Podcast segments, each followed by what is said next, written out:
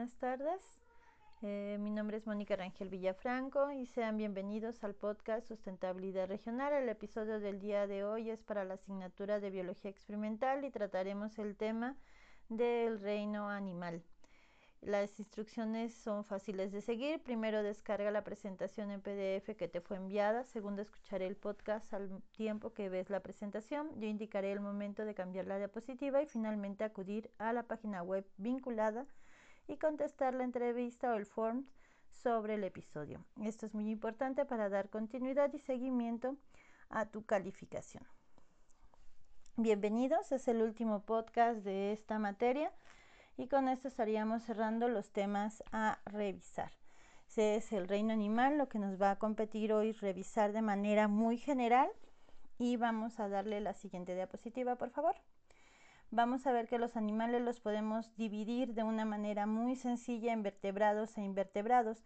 Dentro de los vertebrados vamos a tener a los cordados o a los que tienen una columna vertebral, mientras que los invertebrados pues van a tener muchos grupos interesantes como los eh, proríferos, los nidarios, los antrópodos, los nemátodos, los anélidos, los moluscos.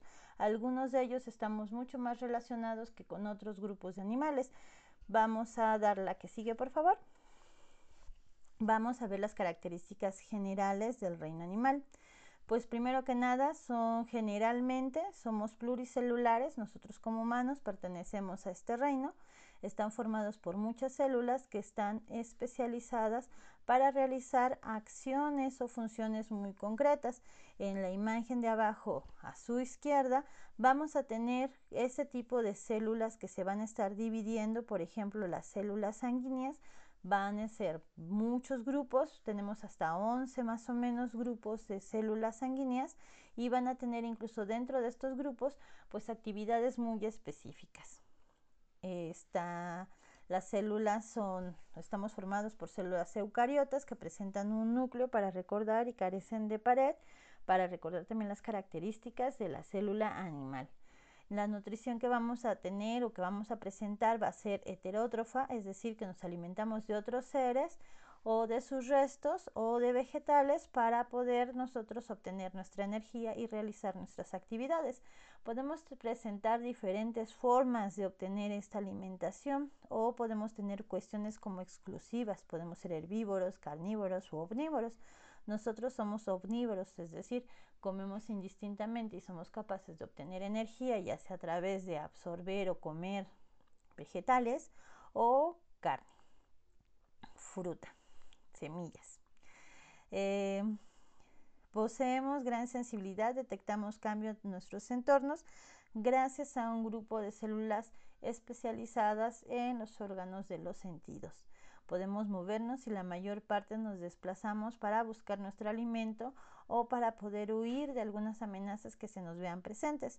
En la parte de abajo ya vimos el primer esquema donde vemos la sistematización, especialización de diferentes grupos de células que cumplen funciones específicas.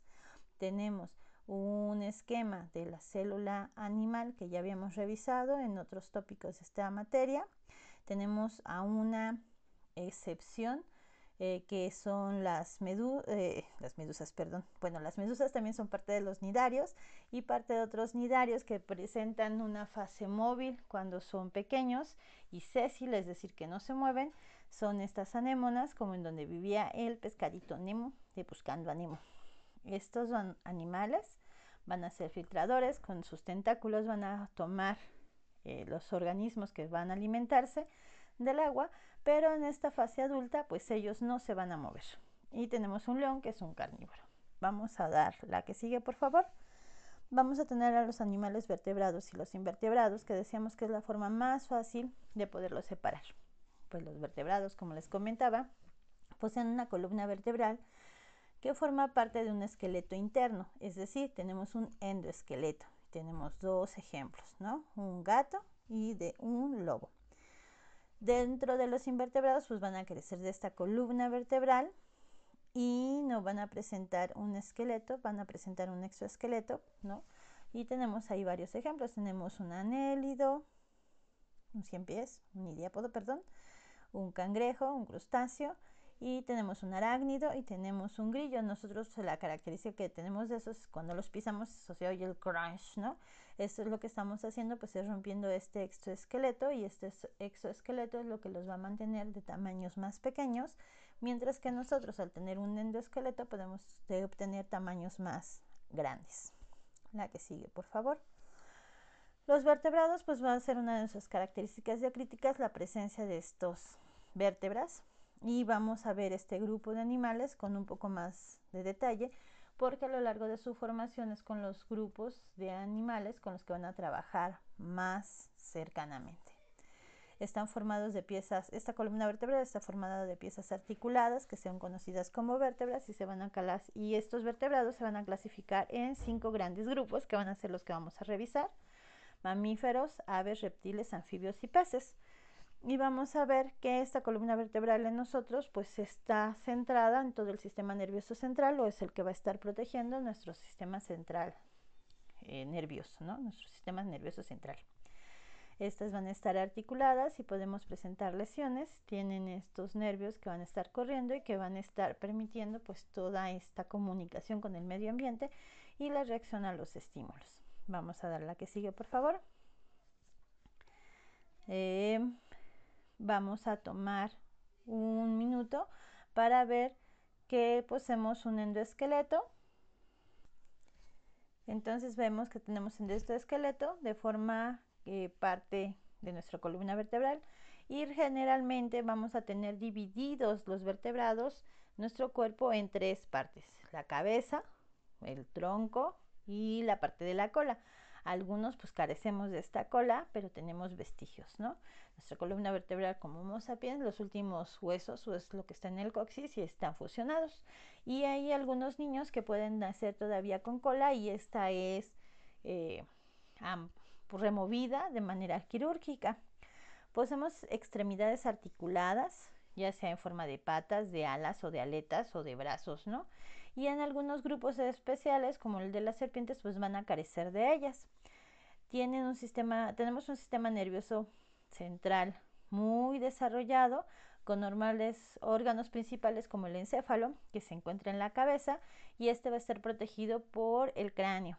La cabeza también tiene la mayor parte de los órganos sensitorios o los órganos de los sentidos para permitirnos pues esta interacción con el medio ambiente presentamos una simetría bilateral, es decir, que nuestro cuerpo se puede partir exactamente por la mitad, ¿no? No podemos hacerlo como radial. En algunos organismos, como la medusa que veíamos, en la anémona, perdón, pues sí se puede dividir, o la medusa también es un animal, pero pues estos no van a ser de los vertebrados.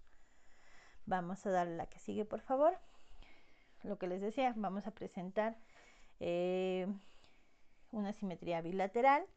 Les dividimos nuestros cuerpos en dos partes que van a ser como espejo y en algunos vertebrados el plano de simetría es solo externo porque nosotros tenemos por ejemplo el corazón hacia el lado izquierdo no exactamente está hasta el izquierdo está como centrado pero no vamos a tener órganos internos en las dos partes, ¿no? A excepción de los pulmones, los riñones, los ovarios.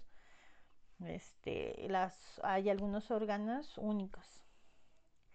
Existen en el reino animal, pues también la simetría radial, pero esto se está dando en algunos animales como las estrellas de mar o las esponjas. Pero vuelvo a repetir, no son vertebrados y ahorita nos vamos a centrar dentro de los vertebrados. Vamos a dar la que sigue, por favor vamos a comenzar a ver estos grandes grupos en los que dividimos, que dijimos que eran cinco. Vamos a empezar por los mamíferos, estos en la mayoría son terrestres. Vamos a pertenecer a los mamíferos, pues los gatos, los perros, los caballos, las vacas, que ustedes, pues los borregos, ¿no? Que vamos a estar teniendo en la región. Aunque también hay marinos, como los delfines y las ballenas, y algunos llegan a desarrollar pues actividades del vuelo, como pueden ser los murciélagos, que ahora están como de moda, ¿no? Nuestras principales características es que la cabeza va a estar unida al tronco a través del cuello y la columna vertebral. Eh, se va a prolongar hasta la cola en el caso del que los haya. Somos los únicos vertebrados que vamos a presentar orejas como parte de esta circunstancia de nuestros órganos sensitivos. Tenemos cuatro extremidades adaptadas para la locomoción o para desplazarnos. Nuestro cuerpo va a estar cubierto de pelo. En algunos casos, como el de nosotros, pues tenemos relictos en ciertas partes que van a estar cumpliendo funciones específicas. Y por ejemplo, en la ballena, pues también al nacer está cubierta por una pequeña capa de vello que es pues perdida cuando va creciendo estos organismos en el agua. Eh, tenemos una boca con labios y dientes y estos tipos de dientes nos van a permitir entender y desarrollar pues nuestros diferentes tipos de alimentación. Tenemos glándulas diferentes, como pueden ser las sudoríparas, las sebáceas y las más importantes, y la que separe permite como carácter diacrítico la de nuestro grupo de mamíferos, pues son las glándulas mamarias. Y esto quiere estar o está referido o está relacionado con la forma de alimentación de las crías, ¿no? Donde estas glándulas mamarias lo que van a generar pues es producto de leche, ¿no? Que es el primer alimento de las crías. Vamos a darle la que sigue, por favor. En las imágenes vemos a un precioso tigrecito y a una vaquita. Dentro de las funciones que vamos a estar desarrollando, nuestro cuerpo van a ser las que somos homeotermos, es decir, que somos capaces de regular nuestra temperatura de manera independiente al medio ambiente en el que estemos. Respiramos mediante los pulmones y los acuáticos pueden o tienen que subir a respirar a la superficie como en la imagen, la segunda imagen que vemos de izquierda a derecha en su diapositiva, donde podemos tener pulmones muy grandes como el de las ballenas, eh, cerrar ese orificio para que no entre agua, bucear o nadar por mucho tiempo, pero tienen que salir en algún momento dado pues a respirar, ¿no? Tenemos, ya decíamos que podemos tener dietas muy variadas, podemos ser herbívoros, carnívoros, insectívoros, granívoros, omnívoros, ¿no? La fecundación que vamos a presentar como grupo es una fecundación interna, donde vamos a tener que se va a desarrollar eh, los bebés dentro de las hembras, es decir, somos vivíparos. Y cuando nacen los niños, vamos a tener esta nutrición a través de la leche materna, ¿no? A través de estas glándulas mamarias. Vamos a darle la que sigue, por favor. Eh, vamos a tener tres grandes grupos, los monotremas, que ponen huevos y su ciclo está a forma de pico. El ejemplo que tenemos pues son los ornitorrincos y estos se dieron en un proceso evolutivo bastante interesante en Australia que se separó del continente pues desde momentos muy iniciales de los procesos evolutivos del planeta, ¿no? Los marsupiales que crían sus tienen a sus crías dentro de las bolsas para que se logren eh, desarrollar después de los procesos iniciales de formación. Los placentarios, que son las crías que se van a desarrollar dentro del vientre materno, y pues el ejemplo que tenemos es el de la vaquita, ¿no? Vamos a tomar la primer pausa, por favor.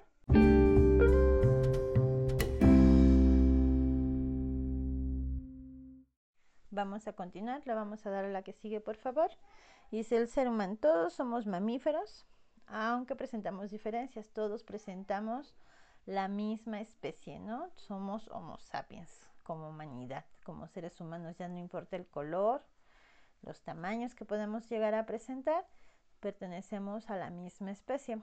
¿Qué vamos a tener de características destacadas como humanos? Pues carecemos de cola, tenemos nuestras cuatro extremidades, tenemos una postura erguida que es rara en el mundo animal, eh, somos bípedos, tenemos poco pelo en el cuerpo, presentamos muchas glándulas sudoríparas que nos permiten regular nuestra temperatura.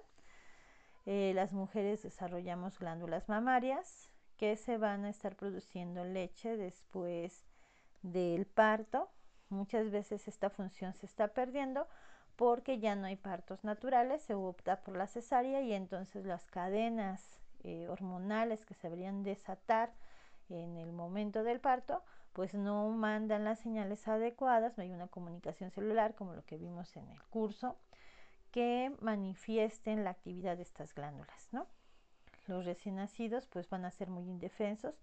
Somos realmente dentro del grupo eh, de los mamíferos eh, bebés inmaduros a la hora de nacer que necesitamos hasta de tres años de cuidados parietales para ser independientes y podernos pues medianamente defender o poder hacer las actividades básicas por nosotros mismos. Piensen en un caballo, en una vaca, en un becerro que ustedes han visto nacer y se darán cuenta que pues ellos a la hora de nacer prácticamente a las horas o en días son independientes de sus padres, ¿no? Nosotros no, tenemos un largo tiempo de cuidados ¿Y por qué va a ser esto? Pues porque nuestro cerebro a la hora de nacer tiene un tamaño muy pequeño y se tiene que ir desarrollando y va aumentando en tamaño y complejidad en estos primeros años de crecimiento. Nosotros siempre vemos un bebé y es muy cabezón, pero aún así el tamaño de su cabeza con respecto al tamaño final pues no va a tener nada que ver. Esto también nos permitió evolucionar y tener otro tipo de pensamientos, ¿no? Nacer tan prematuramente es lo que tenemos que pagar, esos cuidados parietales, por un desarrollo mental tan complejo como el que poseemos. La comunicación es muy compleja y desarrollamos diferentes lenguajes a diferencia de otros mamíferos. Vamos a darle la que sigue, por favor. Vamos a comenzar con otro grupo, que son las aves, son vertebrados terrestres, la mayoría tiene la capacidad para volar y estos van a presentar, para poder volar, tienen que haber tenido ciertas adaptaciones. La forma aerodinámica que adoptaron para el vuelo, la cabeza unida también a su cuerpo por un cuello, tienen cuatro extremidades, dos patas con escamas y dos que van a presentar alas. Ellos vienen o son descendientes pues de estos dinosaurios y de estos dinosaurios que sobrevivieron al meteorito lo que quedan como vestigios pues son precisamente estas patas que tienen escamas ¿no? y estas garras. Sus cuerpos van a estar cubiertos por plumas, esas escamas en la mayoría de su cuerpo fueron transformadas en estas plumas y estas plumas vamos a tener diferentes funciones. Algunas van a recubrir el cuerpo y van a permitir mantener la temperatura de este y algunas van a estar adaptadas al vuelo como las que están viendo en su imagen. No sé si han jugado alguna vez con una pluma de ave, pero a la hora de bajarla, estas plumillas que se están teniendo dentro de esta gran pluma o de este gran raquis, pues se desarticulan, pero a la hora de que pasamos la mano en el sentido que es el normal, todas se vuelven a unir y permiten que se vayan enganchando. Y esto es porque tienen una estructura especial para poder soportar estas partes del viento. Vamos a darle la que sigue, por favor. Para poder volar necesitaban que su esqueleto pues fuera, su endoesqueleto fuera mucho más ligero. Y lo que hicieron fue que sus huesos son huecos, tienen un amplio esternón donde se van a estar articulando la mayor parte de los músculos del pecho para que puedan tener la fuerza suficiente y es desarrollar este vuelo, ¿no? Y tienen presente pues esta quilla que va a ser como el huesito de la buena suerte cuando comemos pavo que se rompe, ¿no?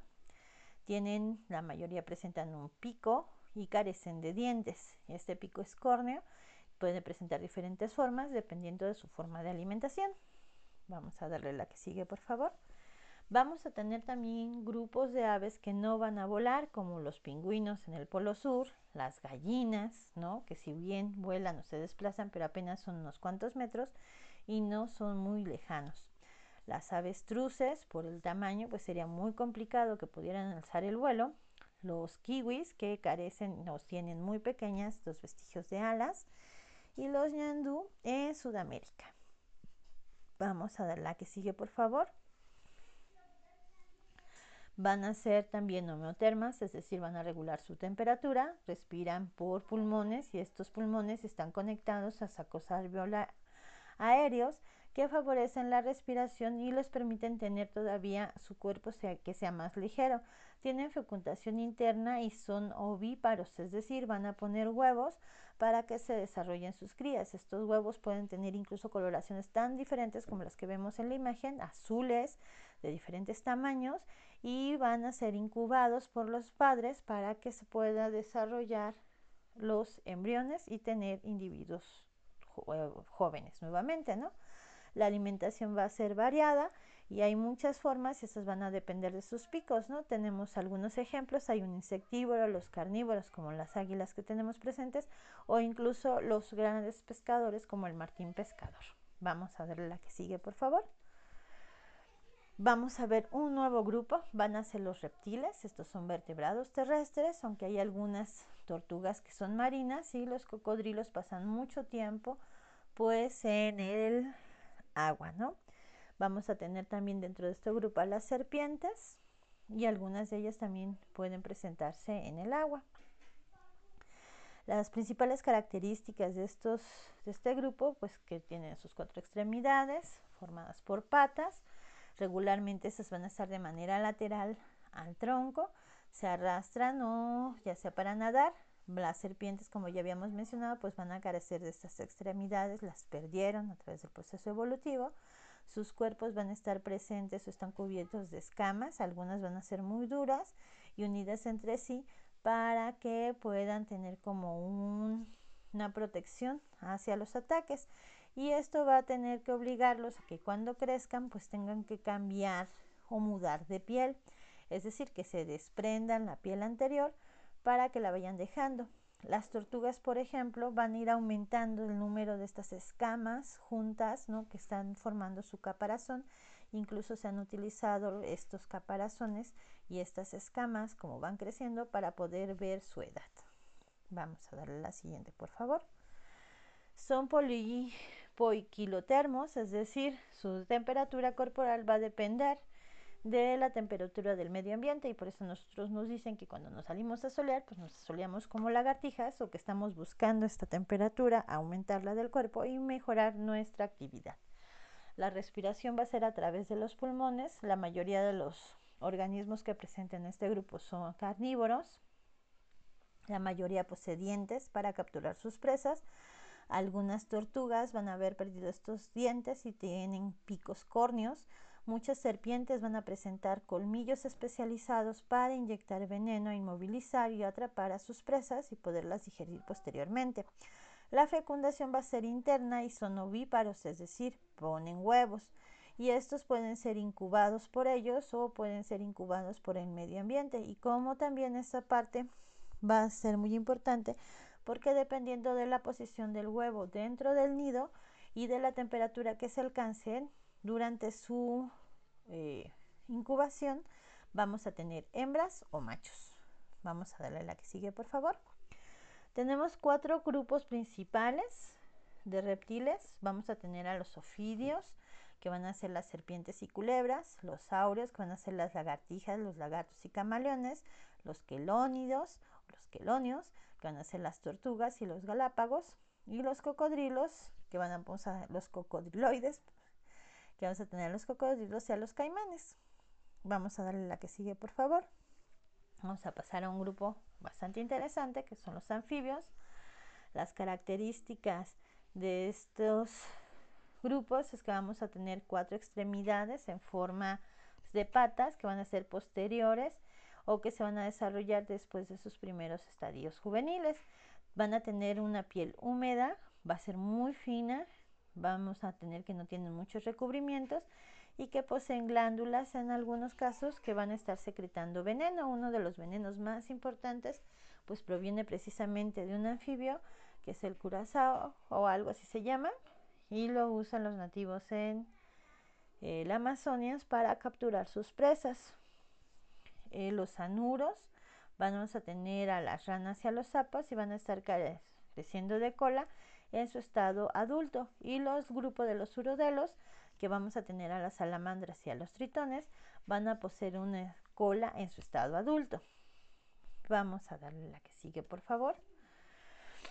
Dentro de las funciones de los anfibios, pues tenemos a los son poquiliotermos, es decir, van a depender de la temperatura del medio ambiente para regular su temperatura interna. Los adultos respiran por pulmones a través de la piel y deben estar siempre húmedos. Las larvas, llamados renacuajos, son acuáticos y van a estar respirando por branquias. Estas branquias se van a modificar, se van a transformar para que en su estado adulto pues puedan respirar a través de los pulmones. La mayoría de los adultos son carnívoros, pero en los cuando son la fase de renacuajos son herbívoros.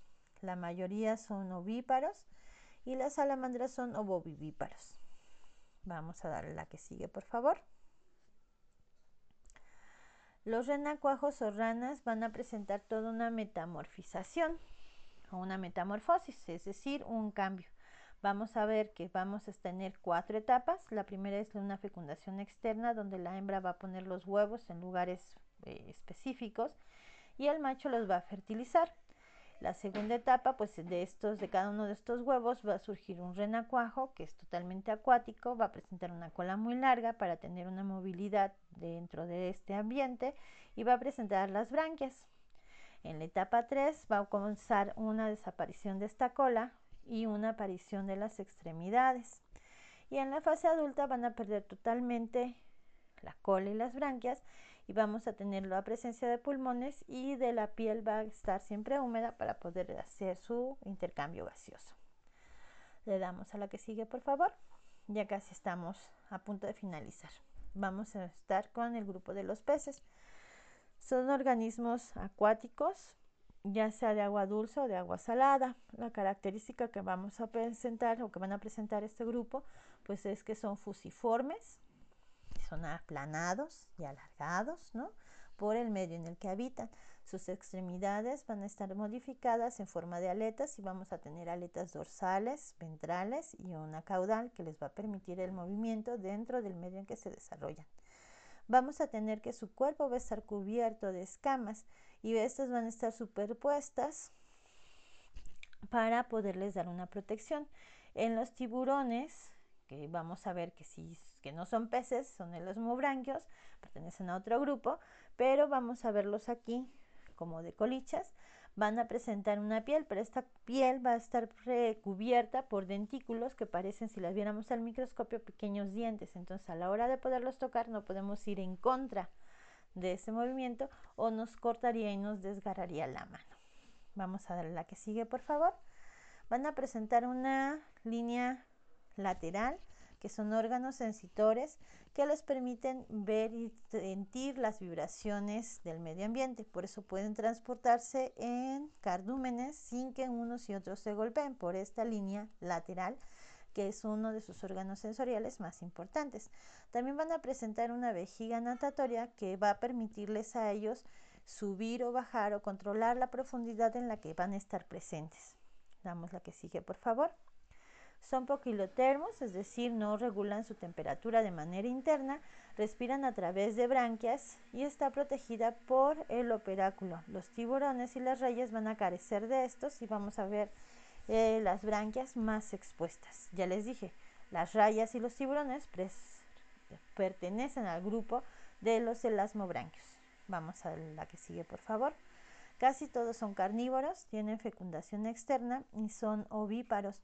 Los tiburones podemos presentar algunas especies ovovivíparos y tienen una fecundación interna.